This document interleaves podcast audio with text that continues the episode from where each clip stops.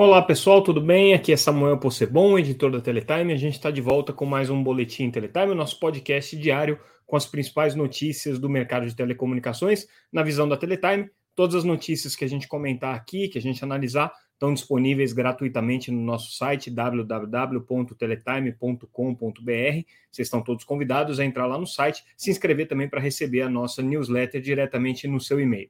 Amanhã, sexta-feira, é um dia que normalmente a gente não faz o podcast, então já fica a dica que ao longo do dia as principais notícias vão estar sendo publicadas ali.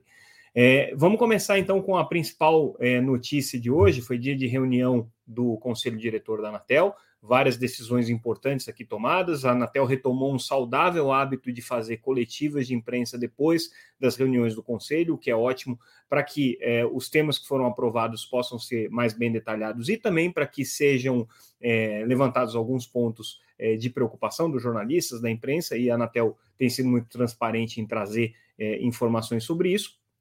E aí a primeira é, decisão aprovada aí pelo Conselho, que tem um impacto mais profundo, é só a continuidade daquela que já havia sido tomada pelo grupo técnico da Anatel, pelo GAISP, no sentido de postergar por mais 60 dias os prazos para o início das operações de 5G na faixa de 3,5 GHz. É a principal faixa do 5G, todas as operadoras estão é, com essa frequência é, já adquirida no leilão e têm intenção de iniciar as operações. Nessa frequência especificamente, as operadoras têm algumas obrigações a cumprir, elas têm que instalar, para começar, elas têm que instalar é, algumas herbes nas capitais do Brasil, é, é, num primeiro momento, já com a tecnologia estado da arte, vamos dizer assim, que é a chamada Release 16, com a tecnologia não standalone, perdão, com a tecnologia standalone, quer dizer, é a, é a, é tecnologia mais atual, vamos dizer assim, de 5G, precisa ser instalada nas capitais do Brasil logo de cara. Só que para fazer isso, existe um problema que é a necessidade de você fazer a limpeza desse espectro, que hoje é utilizado para outros serviços, especificamente para os serviços fixos de satélite, os serviços corporativos de satélite que operam nessa mesma faixa de frequência. E aí é, foi dado um prazo para que essa limpeza acontecesse, né, quando o edital foi aprovado, é, mas esse prazo foi, se mostrou insuficiente por conta de um problema logístico. Não é possível adquirir os equipamentos para fazer esse processo de mitigação das interferências e limpeza do espectro a tempo do prazo que havia sido colocado originalmente pela Anatel. O prazo é, inicial era até dia 31 de julho, as operações tinham que entrar em, em funcionamento, é, só que para isso seria necessário já ter sido concluído o processo de limpeza de espectro, pelo menos nas capitais do Brasil, o que não vai acontecer. Então, esse prazo foi adiado por mais 60 dias, que estava previsto originalmente no edital, essa possibilidade de você ter um novo adiamento. É, e aí a Anatel tem a expectativa de talvez conseguir adiantar em algumas capitais o início das operações, para ao invés de ficar no final de setembro, elas acontecerem é, ainda no mês de julho. Mas para isso é preciso que essa logística dos equipamentos se resolva e a Anatel está tendo muita dificuldade de. A Anatel não, é a EAF, que é a entidade é, é administradora da faixa, que é a empresa responsável por esse processo de limpeza, está tendo muita dificuldade de adquirir esses equipamentos e conseguir com que eles sejam entregues no mercado brasileiro a tempo por conta das restrições logísticas na China.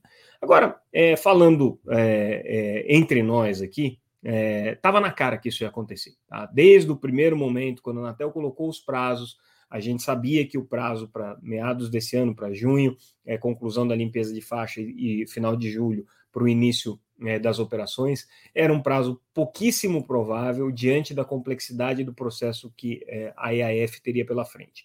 Todo mundo sabia disso, mas, obviamente, existia um interesse político de dizer que o 5G estaria em operação até o meio do ano. Você tem um processo eleitoral, era uma forma do governo capitalizar também esse, esse, é, esse fato que foi importante para eles, que foi ter realizado o leilão de 5G mas né, qualquer pessoa que fizesse uma conta mínima ali saberia que, do ponto de vista logístico, ia ser muito complicado conseguir aprovar isso. Tanto é que a Anatel já tinha colocado essa possibilidade de um adiamento de mais 60 dias, o que joga o processo para setembro, portanto, véspera do processo eleitoral, portanto, não vai poder ser aproveitado aí esse oba-oba do 5G durante a campanha eleitoral. Então, é, é isso que está acontecendo. A Anatel aprovou, então, esse adiamento. Né? Ainda existe, claro, a possibilidade de uma ou outra cidade ter o serviço ativado, mas, de uma maneira geral, é, não, não vamos ter é, o 5G standalone, hum, ou chamado 5G Ferrari, como a Anatel se referiu algumas vezes,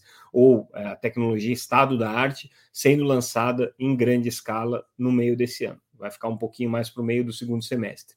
O que não quer dizer que não tenha 5G, tá? O 5G vai existir em outras faixas de frequência, na faixa de 2.3, por exemplo, é possível você já lançar. Já existe o 5G DSS que está sendo implementado em várias cidades, já tem uma quantidade significativa, inclusive, de usuários.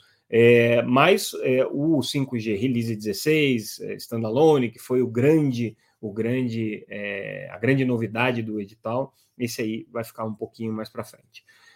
Hoje a Anatel é, também teve que comentar né, o fato de ter sido dado um desconto muito grande para a Oi nas dívidas que ela tinha com o governo, então eram 20 bilhões de reais, a Oi ficou com uma dívida aí por volta de 9 bilhões, a gente trouxe essa informação ao longo da semana. É, e aí a Anatel, a Anatel e a Oi comentaram isso. Primeiro, a Oi é, deu as explicações que já se esperava da, da, da, empresa, quer dizer, ela fez a negociação dentro do que foi possível, era uma negociação que envolvia é, o governo, a Advocacia Geral da União, a lei de fato previa até 70% de desconto, mas dentro do processo de negociação, a Oi, o que ela conseguiu foi os 55% e mais uma alocação aí de, de, de meses para o pagamento, de até 126 meses para o pagamento disso, que a Oi considera razoável dentro daquilo que, que é, era possível e, no entendimento da empresa, ela equacionou completamente as pendências financeiras que ela tinha com o governo, especificamente com é, a Anatel. Ela já havia feito uma renegociação né, importante é, com o BNDES, ela está inclusive lembrando isso, que esse pagamento já foi feito, e que com isso é, a empresa é, acredita ter fôlego aí para conseguir é, tocar a sua vida adiante. Aí a Anatel, é, provocado durante essa coletiva de imprensa justamente a se manifestar sobre isso, é, disse, olha, eu não tenho nada a ver com essa negociação, a Anatel ela é responsável pelo sancionamento, pelas multas que foram aplicadas, esse é o papel que a agência é, tem a cumprir, mas na questão de renegociação de dívida ativa, isso cabe à Advocacia Geral da União e foi o que foi feito. Então a Anatel é, lavou as mãos aqui disse: olha, nós não demos desconto nenhum, nós não dissemos que poderia ser A ou B, o valor poderia ser maior ou menor. Ela simplesmente instruiu ali o processo para a Advocacia Geral da União com relação às multas em si, passou as informações técnicas necessárias, mas a negociação toda aconteceu no âmbito da AGU. Aí a gente muda um pouco de assunto, mas ainda fica nas decisões da Anatel, e essa decisão aqui é importante, pelo seguinte: é, a gente está falando aqui do uso da tecnologia via satélite para cumprir metas de cobertura rural, tanto de voz quanto de banda larga. Vamos contar um pouquinho a história dessas metas aqui. Tá? Quando a Anatel é, promoveu o leilão da faixa de 2,5 GHz, tá? esse leilão aconteceu no ano de 2012 e aí, dentro do, da, da, da, licitação dessa faixa, que foi utilizada principalmente para introduzir o 4G no país, é, havia uma obrigação de que as operadoras teriam que dar atendimento rural é, utilizando a frequência de 450 MHz. Essa frequência de 450 MHz ela é muito boa para cobertura rural, porque ela permite um, um amplo alcance, é, você consegue fazer uma transmissão sem precisar adensar muito a rede, então as herbes têm coberturas aí de dezenas de quilômetros e tudo mais. Só que tem um problema, né? E esse problema já estava desenhado logo no começo e ficou claro depois que as empresas é, entraram em operação não tem tecnologia para fazer banda larga em 450 MHz, porque não existe escala no mundo para que essa tecnologia se desenvolva. Algumas empresas brasileiras tentaram fazer esse desenvolvimento, é, o CPQD, a Padtech, mas no final das contas, nada que fosse é, comercialmente é, atrativo com relação a outras tecnologias que poderiam ser utilizadas. Que tecnologias poderiam ser utilizadas nesse caso? Tecnologia de satélite ou a própria tecnologia de 4G em outras frequências. Então as operadoras pediram para a Anatel, olha, nós não queremos cumprir essas obrigações utilizando a faixa de 400 MHz, queremos ficar com essa faixa de 400 MHz, mas queremos utilizar outras tecnologias como, por exemplo, o satélite. É, no ano passado, a Anatel é, já tinha indicado que isso seria possível, mas havia toda uma discussão ali sobre é, até que ponto é, as empresas deveriam ou não deveriam devolver a faixa de 400 MHz, e também o que ficou decidido é que elas deveriam cumprir essa obrigação com determinados parâmetros ali. E hoje, finalmente, a Anatel é, sacramentou essa decisão de cumprimento, então todos os recursos aqui foram julgados e, e, e, as votações concluídas, sacramentou a decisão de que as empresas podem sim utilizar o satélite, mas colocou algumas condições para isso. E as condições estão atreladas ao tipo de é, plano que elas vão oferecer para compensar os usuários da, de áreas rurais. Então, é, basicamente, as empresas vão ter que oferecer aí planos é, com franquia aí em torno de 40 gigabits, por mês, né, gigabytes por mês, perdão, né, a um preço aí com, com, com, do serviço de dados na casa aí dos 48, 49 reais, tá? É, isso vai ser é, a obrigação que as operadoras que compraram as faixas de é, 2,5 vão ter que cumprir. TIM, Claro, Vivo e Oi. É, o problema, e a gente está colocando isso aqui na matéria, é que esses valores são muito abaixo daqueles valores que já são praticados hoje pelas operadoras de satélite, Hughes e Viasat. É, e isso pode criar um problema, uma distorção competitiva. Afinal de contas, você está, através de uma política pública, obrigando empresas a oferecerem um serviço que é subsidiado, o que pode é, causar um dumping né, no, no, no, mercado de é, banda larga via satélite.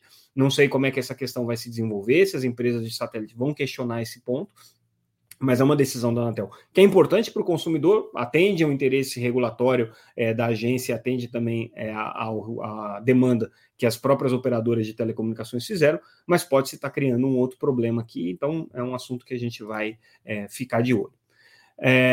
A gente traz também hoje uma cobertura é, importante do Fórum de Internet Brasil, que está acontecendo em Natal essa semana, e aí hoje houve um debate com vários especialistas, entre eles o, o deputado Orlando Silva, do PCdoB de São Paulo, é, para falar sobre regulação de internet. E, é, basicamente, como já tem acontecido em vários, várias discussões nesse sentido, todo mundo, exceto as empresas de internet, exceto as big techs, concorda é, com a necessidade de você regular é, esse ambiente. Porque você tem problemas competitivos, você tem problemas de desinformação e você tem problemas, é, inclusive, de propriedade intelectual. Então, é, os especialistas ouvidos aqui, vale a pena vocês lerem a matéria, porque tem uma cobertura bem extensa desse painel.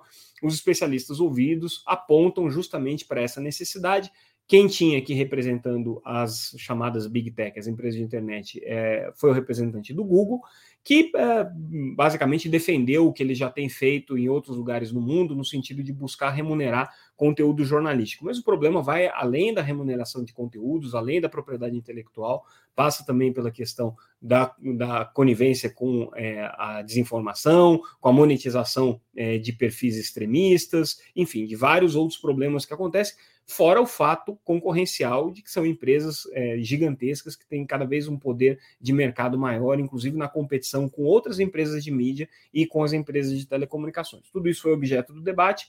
É, o deputado Orlando Silva, que é, tem trabalhado muito nesse tema, é, foi é um, é, um, é um defensor aqui é, é, bastante efusivo da, da, necessidade de regulação. Ele tem feito o trabalho eh, especificamente no PL das fake news nesse sentido, mas eh, esse é um tema muito polêmico, é um tema que certamente divide aí opiniões, inclusive entre os especialistas.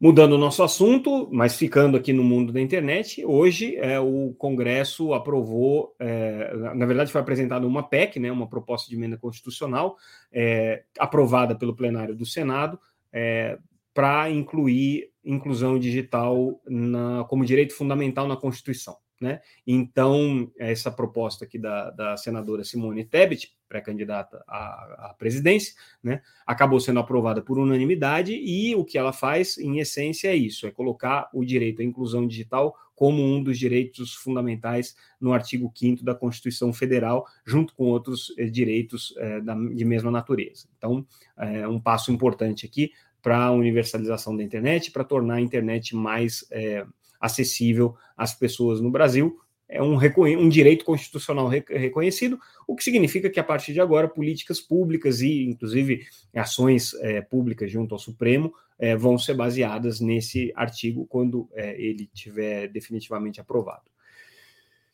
E é, a gente traz é, mais uma informação com relação à reunião da Anatel, é, aprovou uma consulta pública para simplificação regulatória, um assunto que a Anatel já está discutindo há muito tempo, como é que simplifica os serviços, como é que diminui a carga regulatória existente nos serviços atuais. Então a Anatel agrupou lá todas as missões e as tarefas que vão ser necessárias e está propondo uma consulta pública para ouvir a sociedade por 60 dias como é que vai ser esse processo de simplificação regulatória aqui na agência. Não vai ser um processo simples, que são muitos regulamentos, e alguns deles, como é o caso, por exemplo, da regulamentação de TV por assinatura, está toda baseada numa legislação específica, numa legislação própria. Então, se você não fizer uma reforma legal, você não vai conseguir reformar o regulamento. A gente destaca também é, o novo superintendente de fiscalização da Anatel nomeado nessa quinta-feira, o Hermano Tércios, que foi é, é, assessor de, de gabinete dos conselheiros, gerente da Anatel, enfim, é um servidor da agência já há muitos anos, e aí agora ele chegou à posição de superintendente de fiscalização no lugar do Wilson Welles, que volta para o Ministério das Comunicações já, onde ele já pertenceu, né, e a, voltou para a Anatel, assumiu a superintendência de fiscalização, agora deixa a superintendência e volta para o Ministério. Então, essa é a troca de cadeiras aí que acontece na Anatel. E a gente finaliza o nosso podcast de hoje com é, uma notícia, uma reportagem importante sobre a estratégia de internet das coisas da TIM. Na verdade, a operadora é, concluiu o processo é, de atualização da sua rede, né, com a introdução de um novo protocolo. Ela vinha trabalhando até então com o protocolo NB-IoT 1 para você fazer é, os serviços de internet das coisas, que eram baseados no release 13 do 3GPP. E agora ela está introduzindo né, o release 14, que é o, o NB-IoT 2 o que, que essa mudança tecnológica permite? Primeiro, um aumento de velocidade, como a gente está falando de internet das coisas, as velocidades são pequenas, então é, não se surpreendam de ouvirem que a velocidade para a internet das coisas é de 20 kbps, muito pouco quando a gente fala de banda larga, mas mais do que suficiente para você transmitir alguns bits aqui nos serviços de IoT é, que tem essa natureza. Então, aumenta a velocidade, é, melhora o desempenho de, de baterias, né, por conta da forma como a tecnologia endereça é, e faz a comunicação com os dispositivos na rede. Né, então, otimiza bastante a, a, a, questão energética aqui, né, e é, por essa razão também, né, ela permite uma durabilidade maior dos serviços aí. Além disso, permite é, a utilização de eSIMs, né, que são serviços de chips virtuais, que podem ser gerenciados à distância, então não, não precisa ter a troca física dos chips é, do, do, do, dispositivo de internet das coisas. É, Para a TIM, isso aqui é um passo importante, a TIM tem é, sido muito agressiva é, no, no, mercado de IoT, no mercado de internet das coisas, e agora com essa tecnologia ela passa a ter um, um, um ambiente mais propício para o desenvolvimento de aplicações de IoT, é, justamente porque ela está usando uma tecnologia mais atualizada. E aí, com isso, a gente finaliza o nosso podcast. Ficamos por aqui, repetindo o que eu já disse no começo.